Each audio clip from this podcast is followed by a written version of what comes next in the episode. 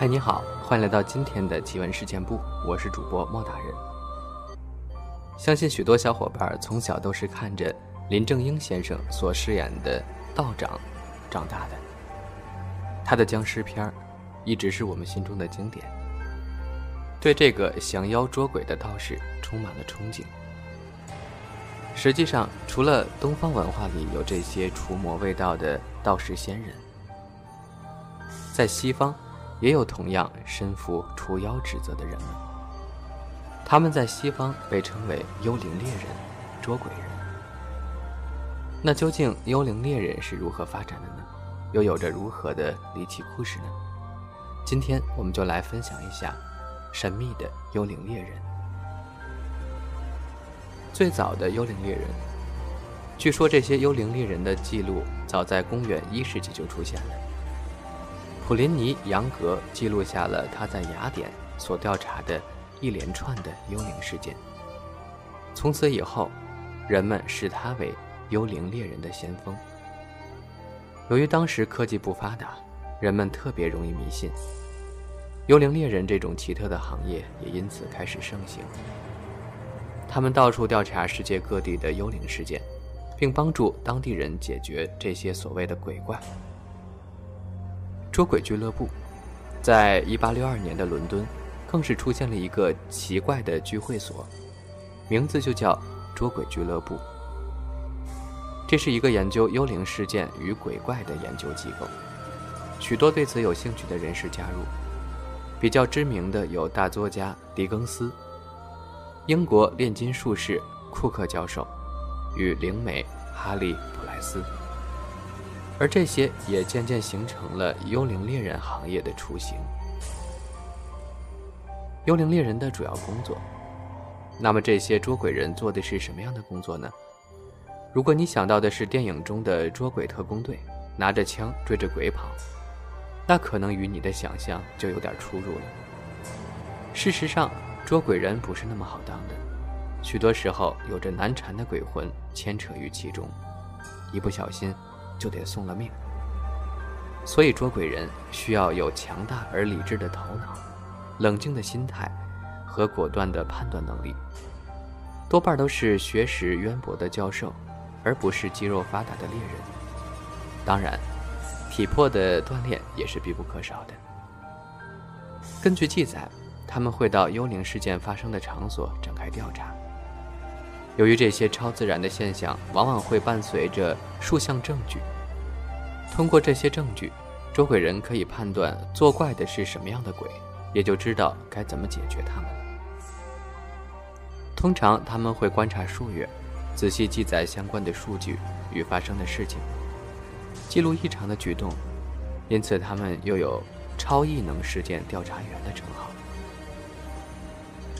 泰勒沃斯的幽灵鼓手。在历史上，许多出名的闹鬼事件背后都有幽灵猎人的身影出没。约瑟夫·格兰威尔是17世纪首批幽灵猎人之一。身为查理二世的宫廷牧师，格兰威尔潜心研究各种超自然现象，特别是不列颠群岛上的鬼魂活动。他最有名的研究案例是泰德沃斯的幽灵鼓手。并于1681年将他的研究成果发表在了《与女巫和幽灵有关的完整直接证据》一书中。泰德沃斯的幽灵鼓手是17世纪时曾在一户英国人家作祟的知名幽灵。这个幽灵每天晚上都会制造出鼓声，还会剧烈地敲打家具，并曾将一具床架击碎了。只有在神职人员前来探视时，他才会携手。恩菲德的幽灵，恩菲德的幽灵也是同类现象中很引人注目的一个例子。它发生在上世纪七十年代，持续时间长达一年。两名研究人员在这段过程中一共记录了超过一千五百起事件，包括无端出现的物体、起火燃烧，甚至是幽灵附身。而其中大部分事件均围绕着一名。十二岁大的女孩珍妮发生。鬼魂调查员费德瑞奇·尼克莱另一位知名的鬼魂调查员，则是兼具哲学家和书商身份的费德瑞奇·尼克莱。他对幽灵的兴趣始于他开始受到死人的幻影折磨之后。为了替自己的情况找出解决之道，他便开始着手调查各种超自然的现象。事隔近一百年之后，世上才出现第一个正式的超自然现象研究组织。心灵研究会，这个研究会成立于1882年。成立的宗旨在于调查种种尚未获得证实的超自然现象，由一群杰出的学者所组成，并持续以一种科学、中立的观点来调查各种超自然现象。Mom deserves the best, and there's no better place to shop for Mother's Day than Whole Foods Market. They're your destination for unbeatable savings, from premium gifts to show-stopping flowers and irresistible desserts. Start by saving 33% with Prime on all body care and candles. Then get a 15-stem bunch of tulips for just $9.99 each with Prime. Round out Mom's menu with festive rosé, irresistible berry chantilly cake, and more special treats. Come celebrate Mother's Day at Whole Foods Market. 代的幽灵猎人，当今的猎鬼活动已经成为一门需要仰赖各种高科技设备的嗜好。此活动的爱好者所需砸下金钱，动辄高达数千英镑。现代的幽灵猎人可都用上了高科技的装备。咱们来说说这些高科技装备都有哪些代表吧。就比如装备一，能够侦测静电的。EMF 侦测器，原因是因为有一种说法表示静电是造成幽灵显灵的原因，因此幽灵猎人认为只要探测到静电，或许就可以更好的捕捉幽灵。装备二，用来侦测特定地点之温度变化的数位温度计，原因是他们认为在幽灵开始活动之前，通常都会发生难以解释的温度骤降现象。因此，拥有一把精准的温度计是十分重要的。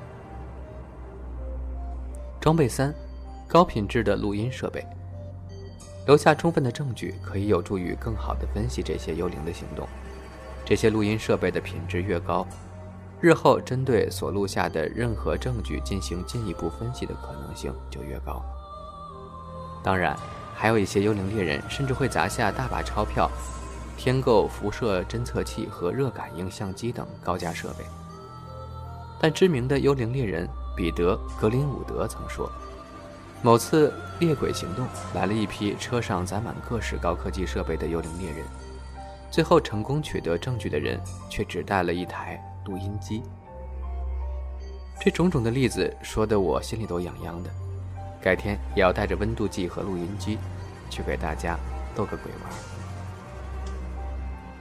其实说到用这个录音机录鬼的这个声音啊，突然想起小时候看的一个经典电影，叫做《山村老师》。我记得那其中呢就有他们录下的一段这个鬼的声音啊，但是呢把这个声音，啊按一个速度，就是降速还是提速着，就会听到一个人说话的声音。我记得当时调查这个事件的人啊，一听到这个音乐就会产生幻觉，看身边的所有人都变成了鬼。也是一个很经典的桥段。好了，关于幽灵猎人这个故事呢，就分享到这儿了。接下来呢，我们把视角呢移到日本，分享一个发生在日本的怪谈——缝隙中的偷窥者——间隙女。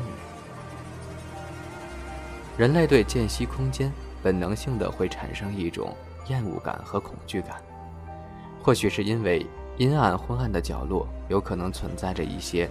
恶心的蟑螂啊，或者老鼠，也或许是因为这些角度可能栖息着危险的存在，譬如偷窥的变态者，或者是某种灵体。今天呢，我们就来说说日本极其出名的怪谈——间隙女。这则怪谈呢，出自《耳代怪谈》。江户时代有一个叫做根爱正卫的人。在日本各地收集到很多古怪的故事，并汇集成了一篇文章的故事，放在袋子里，于是就有了《耳袋怪谈》。其实这个感觉很像是《阅微草堂笔记》或者是《聊斋志异》啊。这剑仙女是他的袋子内的其中一篇故事，经过时代变迁，被改编成无数的版本。版本一：偷窥的眼睛。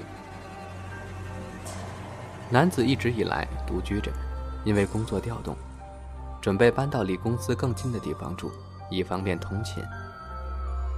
当男子搬到这间公寓后，总是感觉有人在盯着他看。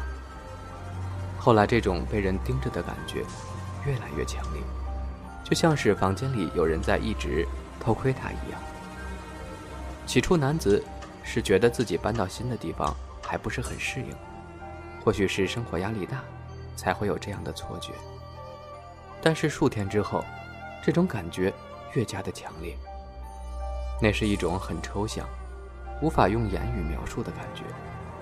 任何人都应该曾经试过吧？因为背后被人窥视而急忙回头，与偷窥者对上眼神的特写，那是人类从原始时代开始，为了避免被敌人偷袭而延续到现在的一种本能。可房子里明明只有他自己一个人住呀。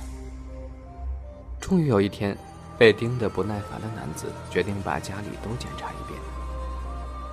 或许是什么人在我家里安了摄像头或者窃听器之类的呢？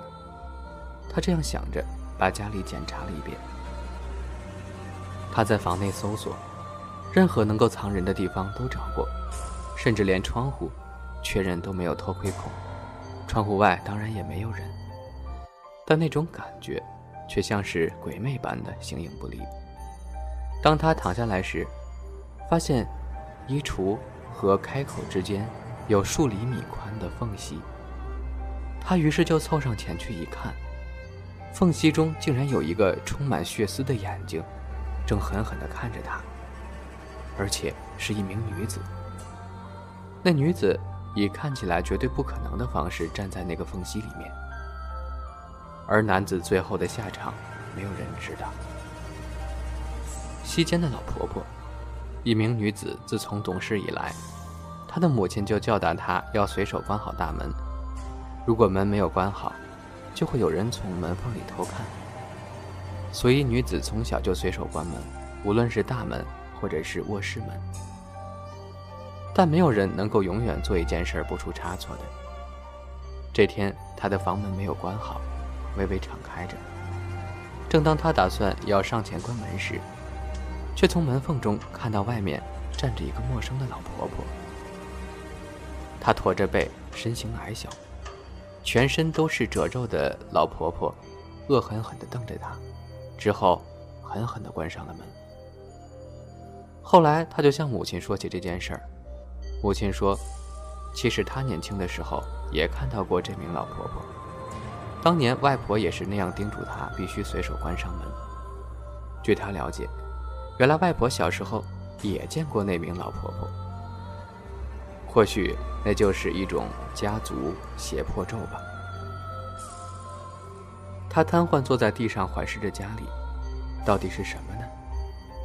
他的视线扫过房间的每一个角落，当他的视线扫过衣橱和墙壁的缝隙之间时，阿泽愣住了。在衣柜和上方之间窄窄的间隙之中，又一个女人的脸，而女人的眼睛正直直地盯着他。除了这些记载的小故事之外，实际上现实中也的确发生过类似于见溪女的真实案件。接下来呢是日本一个真实的新闻。当时一个中国男子在日本上学，租了一个单间儿。男子平时基本上就是上上学、打打工什么的，人际关系比较简单。但是他突然发现，自己家里好像总是有其他人出没的痕迹，比如放在家门口打包好的垃圾袋莫名其妙失踪了，自己晾在室外的内衣裤之类的私人物品也会丢失。男子本来以为这个人有特殊癖好，因为也没有实际的影响自己的生活，他也就没有多在意。直到有一天，他正在午睡，半睡半醒之间，发现有人在抚摸自己的脸，甚至感觉到这个人慢慢的凑近了自己，开始舔他的皮肤。男子顿时感到头皮发麻，下意识猛地推开面前的人。这时他才看清楚，是一个蓬头垢面的女人。那女人也吓得不敢说话。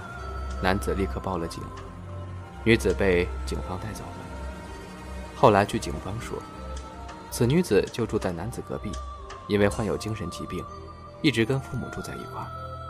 后来父母去世了，她就独居。原来女子一直通过两间房子之间的缝隙，偷窥男子的一系列行为，包括他吃饭、睡觉等。后来就渐渐不满足于仅仅是偷窥了，他会等男子出门之后替他打扫、整理房间。甚至躺在男子的床上睡觉等，通过这一系列的行为来获得满足感。由此看来，在缝隙里的确可能存在着危险，也可能真的存在某种怪物，也说不定。